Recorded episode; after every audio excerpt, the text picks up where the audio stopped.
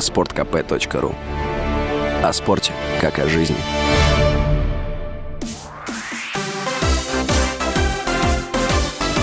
Новости спорта. Московская «Динамо» одержала победу над одноименным клубом из Минска в матче регулярного чемпионата континентальной хоккейной лиги. Встреча в Москве завершилась со счетом 2-0. Серия поражений белорусской команды достигла четырех матчей. Московская «Динамо» занимает четвертое место в турнирной таблице Западной конференции. Минский клуб идет восьмой. В следующем матче москвичи примут Челябинский трактор. Минская «Динамо» на выезде встретится с Череповецкой Северсталью. Обе игры пройдут 24 декабря.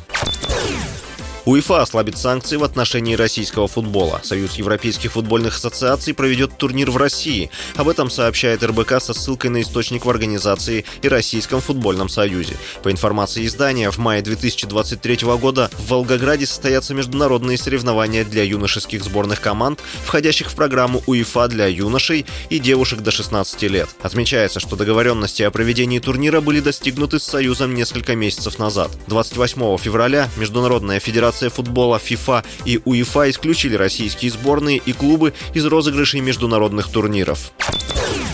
Японская теннисистка Наоми Осака названа самой высокооплачиваемой спортсменкой мира. Ежегодный рейтинг составил Forbes. Осака возглавляет список третий год подряд. 25-летняя теннисистка заработала более 51 миллиона долларов, причем 50 миллионов из них вне спорта. На втором месте рейтинга расположилась теннисистка Сирена Уильямс. Она заработала в этом году 40 миллионов долларов. В тройку лидеров также вошла американо-китайская фристайлистка Эйлин Гу. Она заработала 20 миллионов долларов. С вами был Василий Воронин. Больше спортивных новостей читайте на сайте sportkp.ru